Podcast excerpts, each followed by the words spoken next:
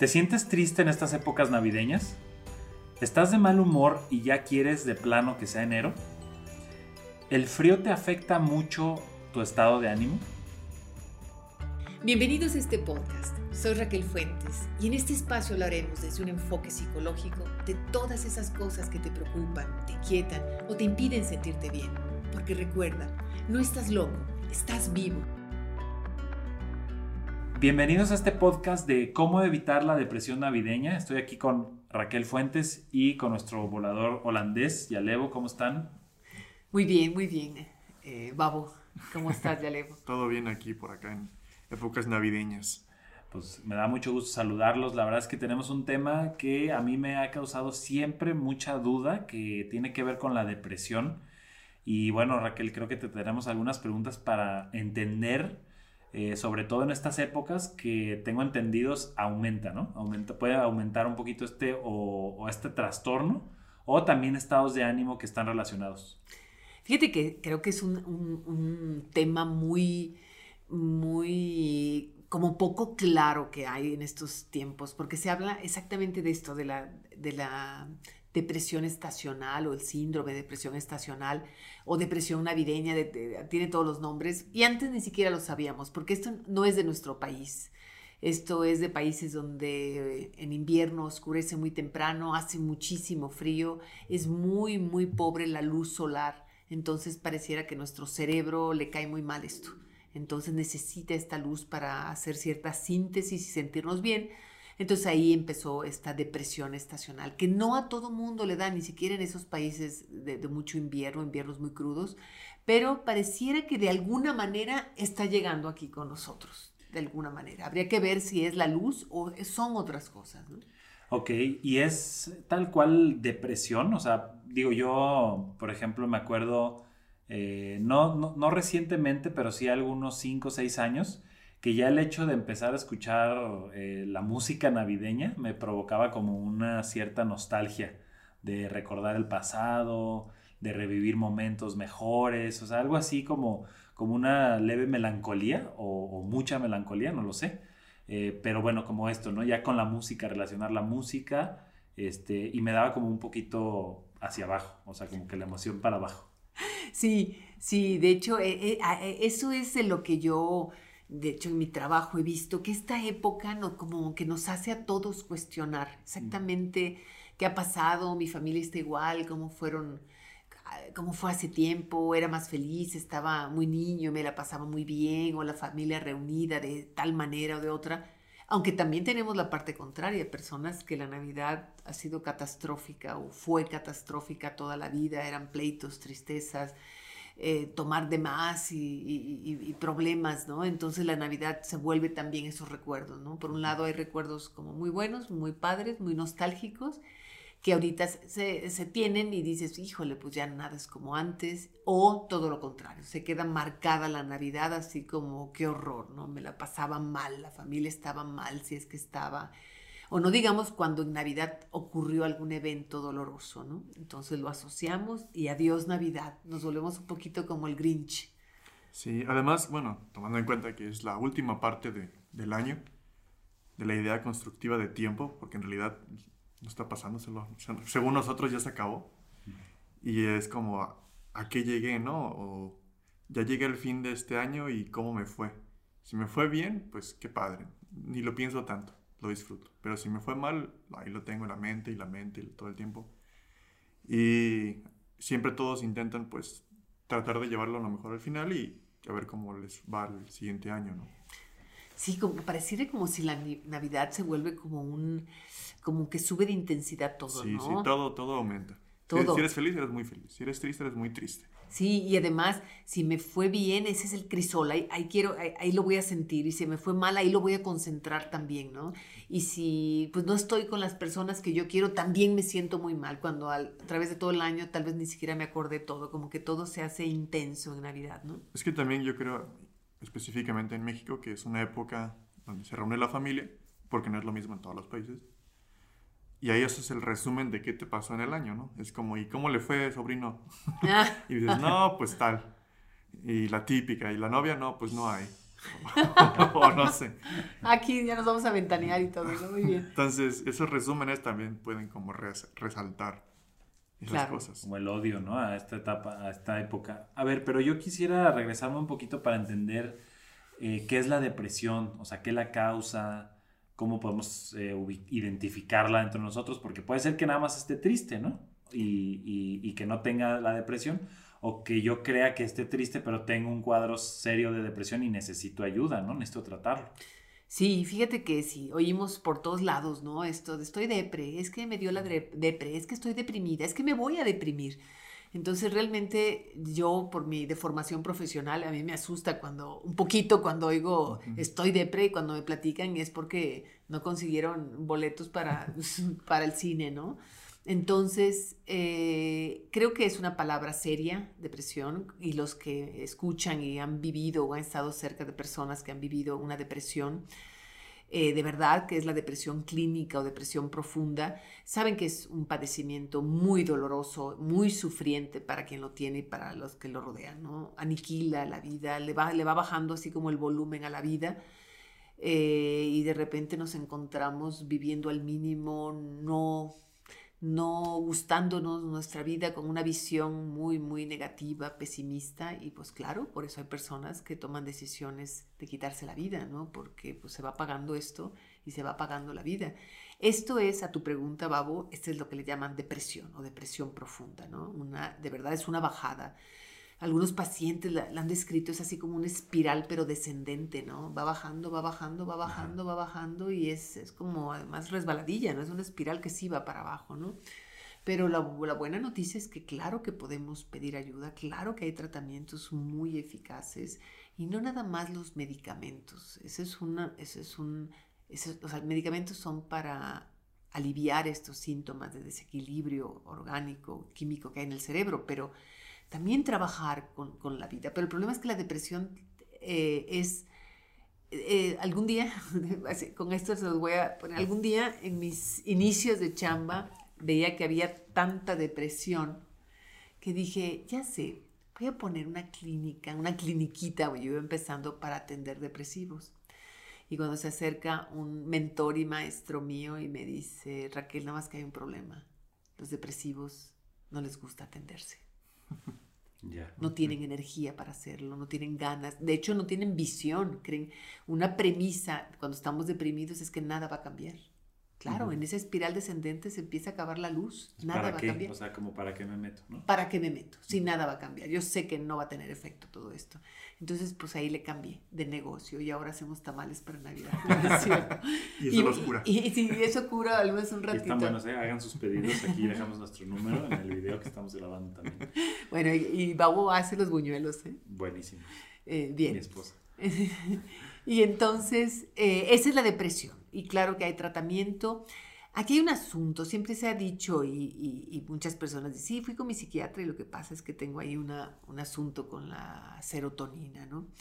Pero sí les quisiera decir que todavía no se sabe a ciencia cierta si el problema de la serotonina en el cerebro, eh, de hecho es pobre serotonina, por eso se dan recaptadores de serotonina, es ya una consecuencia de una manera de pensar o es el origen.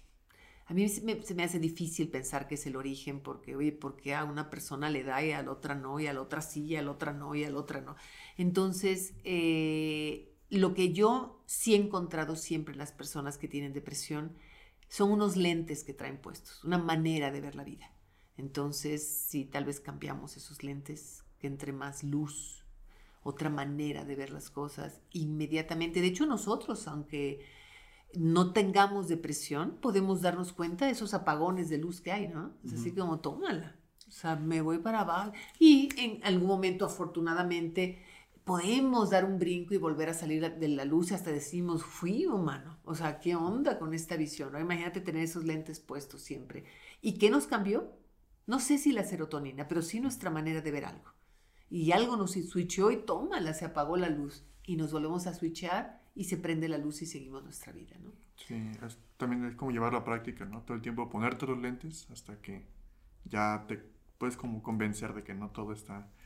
Yo, hay una frase en Bojack Horseman, dicen, ¿sabes cuál es el secreto de la felicidad?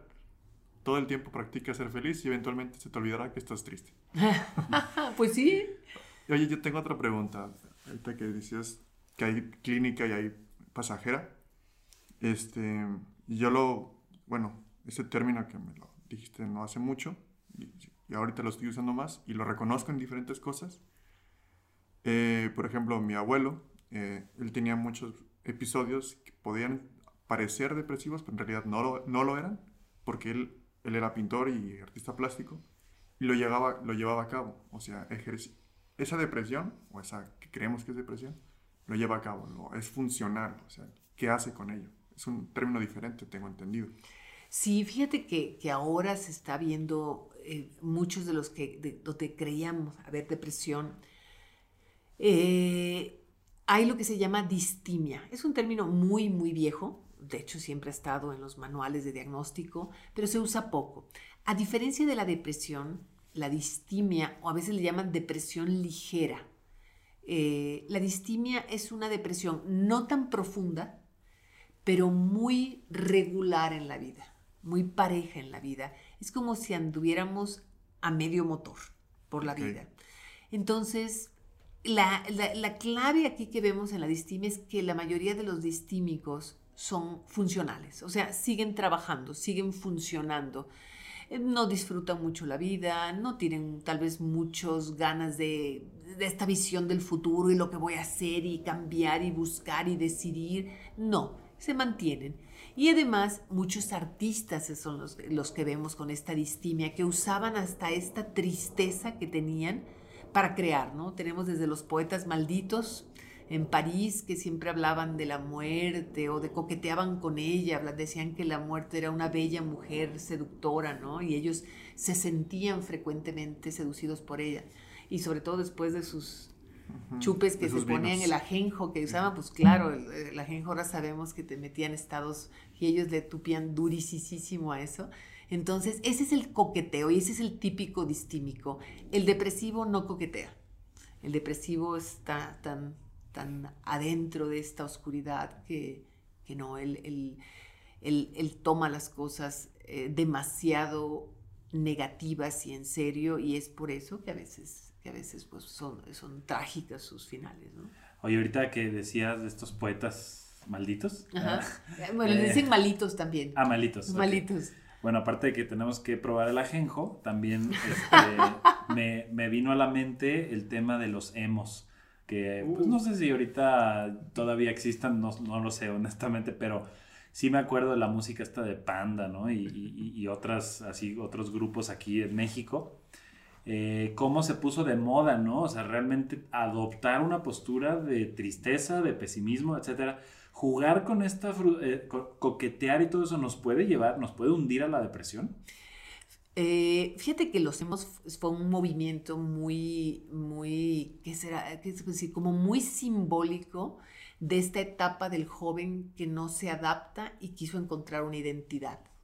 Ser triste. Eh, sí, entonces su identidad, si a mí me gustaba tristear y medio mi realidad tendía para allá, pues lo asumo, ¿no? Y tapándose así el ojo con el copete y la chamarra negra, los tintes negros, etcétera. Entonces, eso les, por un lado, les daba identidad. Que, que, yo no tuve la experiencia directa con ellos, pero me imagino que si sigues jugando por ahí y aquellos que tendían a tener este pensamiento pesimista de verdad, no como una postura, pues claro que es una entrada. Cualquiera de nosotros, así como dijo tu perrito favorito, ¿qué es perrito? El caballo. El caballo, caballo favorito, es que tiene medio cara de perrito. No, es que es eh, otro perro. Sí, ah, ok.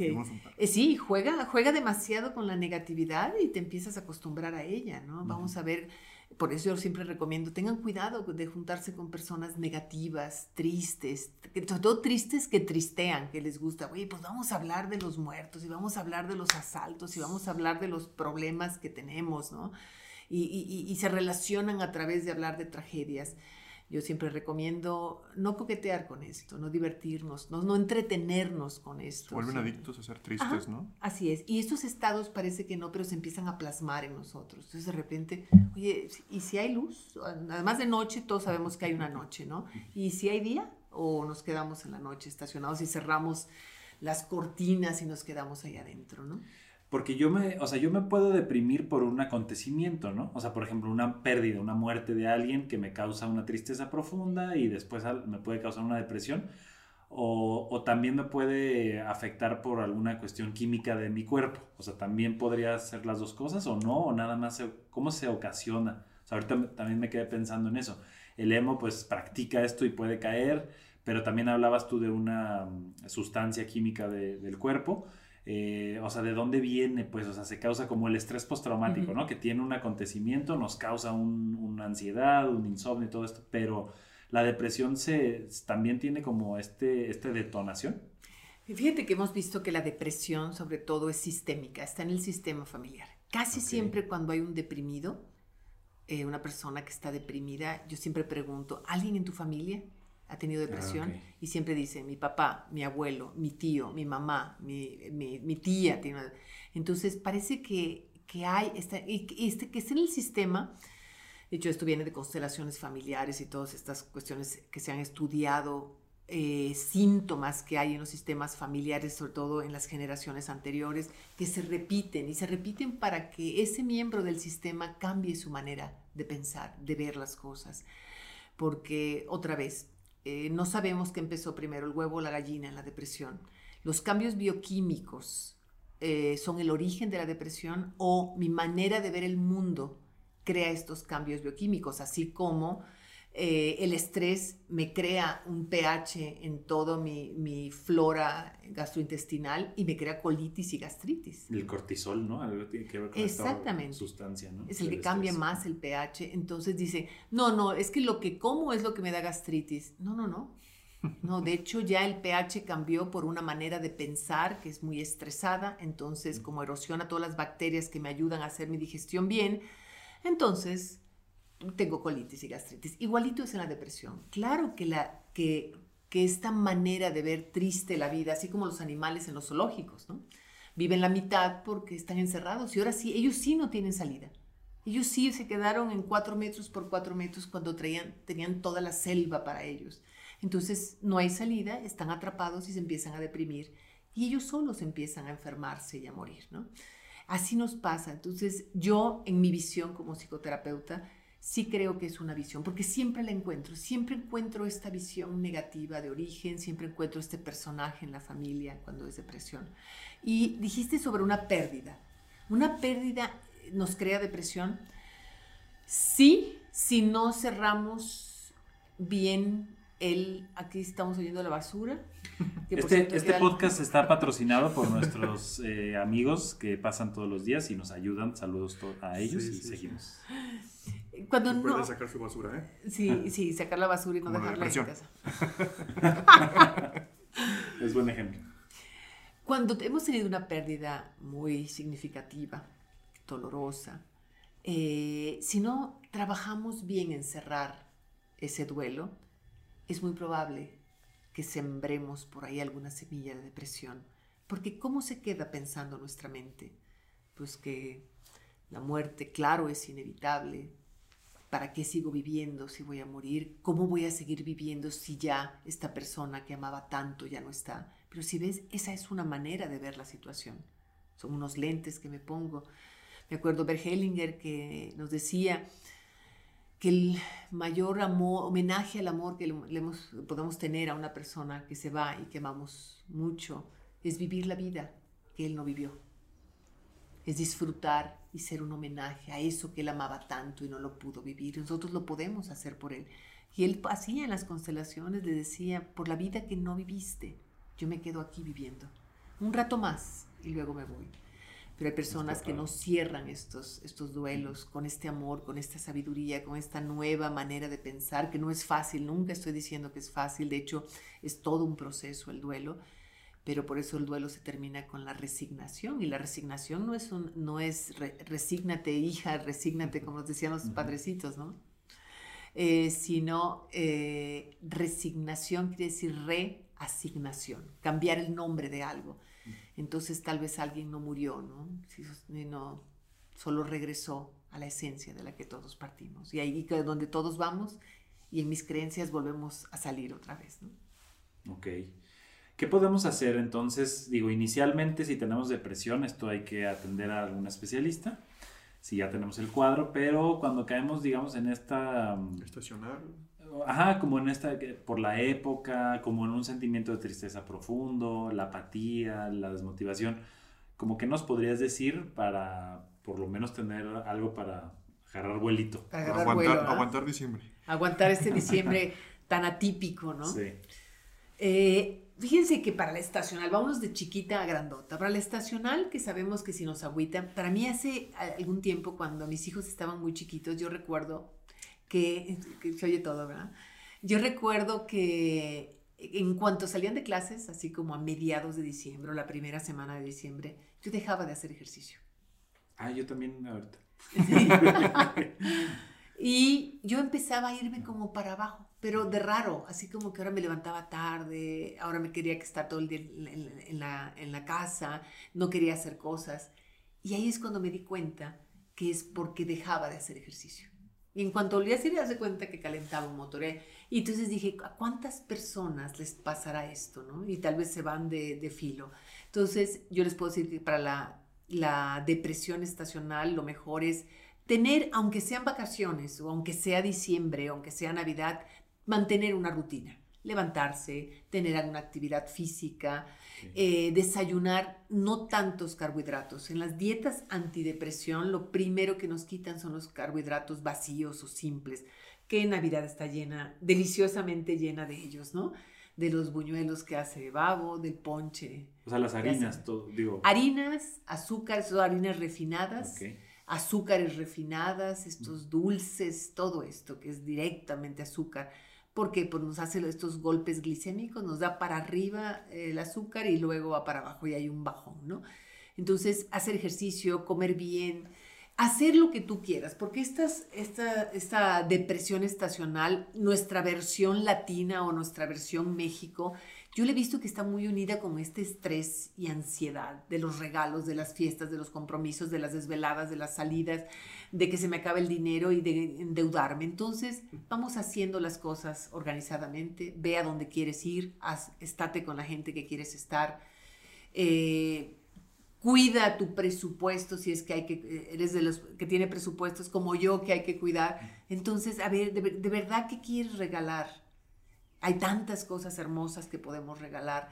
Entonces, cuida esto. O sea, haz tu Navidad, haz la tuya, no la Navidad de los medios, no la Navidad que hacía tu familia, no la Navidad que nos dicen que debe de hacer. Haz tu Navidad. Y si tu Navidad es con las personas que amas, y aunque seas tú mismo, hazla bien y pásatela bien, ¿no? Ese es para, para la estacional.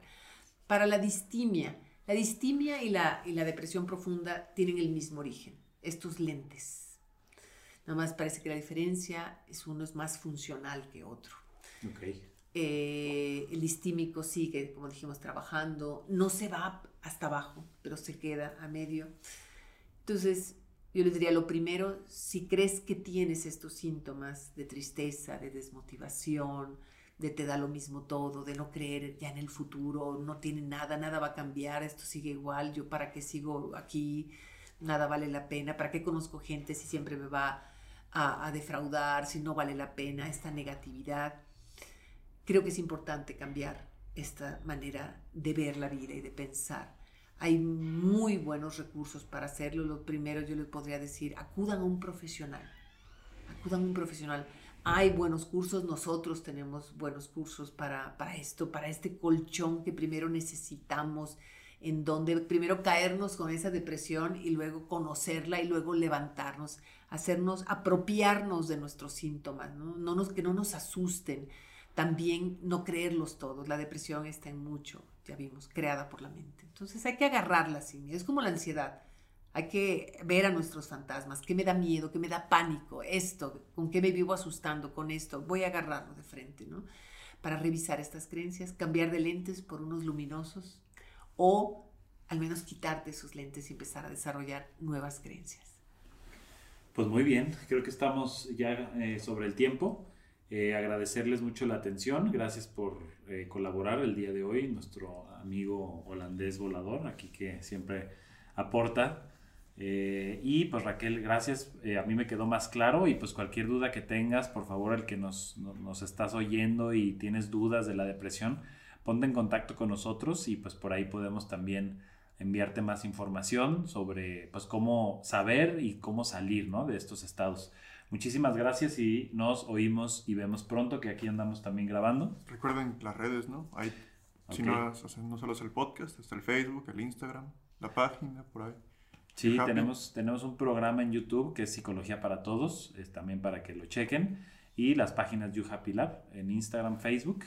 Y bueno, pues recuerden sobre todo en este tiempo que no estás loco. Estás vivo.